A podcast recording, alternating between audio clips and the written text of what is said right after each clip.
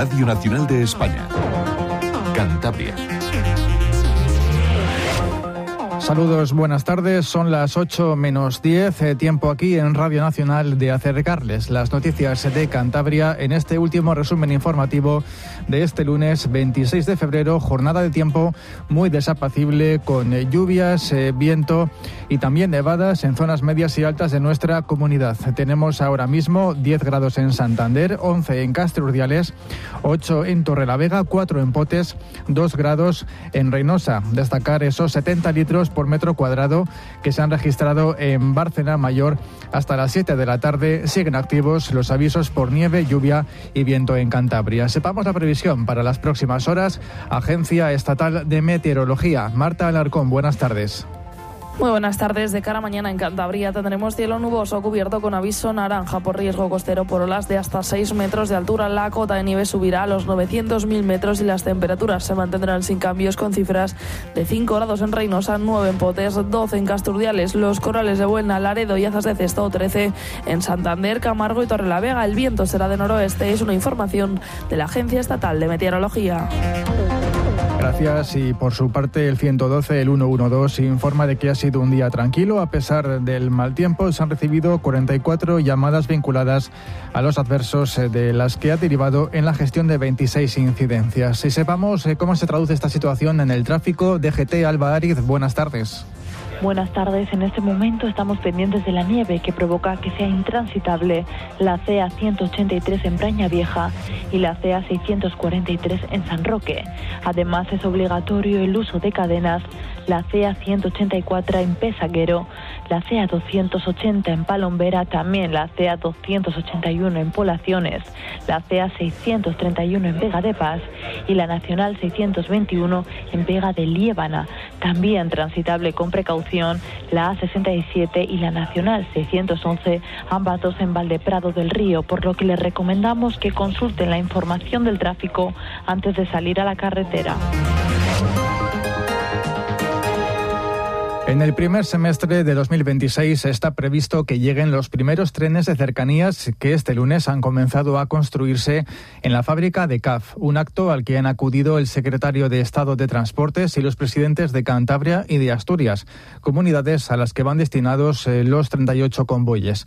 La inversión asciende a 300 millones de euros para fabricar unos trenes que llegarán con tres años de retraso, tras el fiasco de las unidades eh, que no cabían por los túneles. El secretario de Estado de Transportes José Antonio Santano, asegura que según se vayan incorporando los nuevos trenes más modernos y accesibles, se retirarán los actuales que califica de piezas de museo.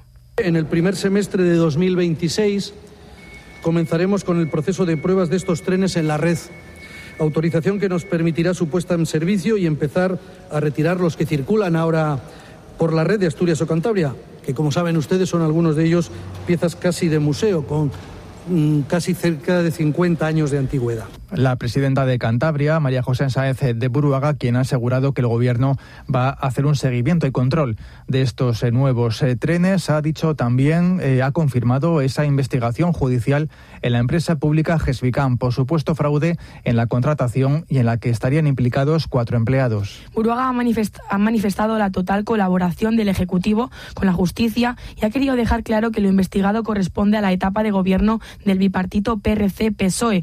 Asegura que aunque por el momento no hay acusaciones concretas, a nivel interno se han extremado los controles y se evita que las personas afectadas participen en los procesos de contratación de la Consejería de Fomento. Efectivamente, en el ámbito interno hacemos lo que tenemos y lo que podemos hacer, lo que nos permite la ley, que es extremar los controles y, desde luego, evitar la participación de mm, las personas que pueden verse presuntamente afectadas por esta investigación, que solo es una investigación, insisto, en los procedimientos de eh, contratación pública de la Consejería. Alrededor de dos centenares de ganaderos cántabros han participado en la gran manifestación convocada por las organizaciones agrarias en Madrid para reclamar una reforma de la PAC, una aplicación efectiva de la ley de cadena alimentaria y la salida del lobo del listado de especies protegidas. Lo han hecho en un recorrido que ha empezado en el Ministerio de Agricultura y ha finalizado en la sede de la Comisión Europea. El secretario general de UGAMCOAC, Luis Pérez Portilla, ha explicado a Radio Nacional lo necesario que es que el sector rural alce la voz que se vea que, Cantabria está presente en esta movilización, que queremos eh, que cambie la situación y que la PAC se adapte a la cornisa, se adapte a Cantabria y que nosotros el tema del lobo nos afecta mucho, muchísimo. El consejero de Desarrollo Rural, Pablo Palencia, se reunirá este jueves con la directora general de Biodiversidad del Ministerio para la Transición Ecológica, María Jesús Rodríguez. En el encuentro, Palencia transmitirá a Rodríguez la situación que atraviesa la ganadería por los ataques de lobos y volverá a solicitar la exclusión de esta especie del lespre. Así lo ha señalado el consejero en el Pleno del Parlamento en respuesta a una interpelación del diputado regionalista Guillermo Blanco, quien le ha exigido que defienda sector. Se atreve incluso a decirles a algunos alcaldes y a los agentes organizaciones que hasta que no salga la sentencia mía usted no va a hacer extracciones. Pero es que los ganaderos no esperan eso. Esperan a alguien valiente que les defienda. No se va a pedir extracciones hasta que no haya una resolución jurídica de las extracciones que usted pidió y que no se han atendido. Una vez que se resuelva el 28 de febrero, entonces automáticamente al día siguiente se pedirán las extracciones. Seguimos en el Parlamento. PP, PRC y PSOE han aprobado en el Pleno instar al Gobierno de España a que consigne una partida suficiente en los presupuestos generales del Estado para garantizar el compromiso con el nuevo MUPAC. Para los populares ponentes de la proposición no de ley, la reciente visita del ministro de Cultura a Cantabria no aclaró ese compromiso. Alejandro Liz, diputado del PP. Las declaraciones del ministro, lejos de tranquilizar a este grupo, pues nos llenó de incertidumbre y de cierta preocupación. El diputado regionalista Francisco Javier López Marcano ha dudado de que iniciativas como la aprobada por el Parlamento de Cantabria tengan su reflejo en las Cortes Generales, donde cada partido tiene una consigna de voto. ¿Van a obligar a sus señorías, a los diputados nacionales, a los cinco elegidos por los cántabros, a votar una cosa distinta a la que vamos a votar aquí esta tarde? ¿Se van a producir esas eh, situaciones y la gran perjudicada va a ser Cantabria? En similares términos se ha expresado el socialista Javier Gutiérrez. Durante su intervención aludió al senador autonómico, el popular Íñigo Fernández, quien tomó la palabra sin permiso de la presidenta de la Cámara para responder. Y es que hoy aquí tenemos al señor senador por Cantabria que votó que no. Votó que no quería unos presupuestos, un techo de gasto y una senda financiera para que esa financiación que hoy piden aquí llegue cuanto antes. Es el presupuesto de los socialistas y de Puigdemont. Señor Fernández. no se ponga como un... Señor eh, Fernández, le vuelvo a llamar al orden y le, hago abandonar el, pleno. Pues no nombres a los senadores ni a los diputados por el nombre. Si le tengo que volver a llamar al orden, le expulso del, del pleno. Mientras los diputados de Vox se han abstenido.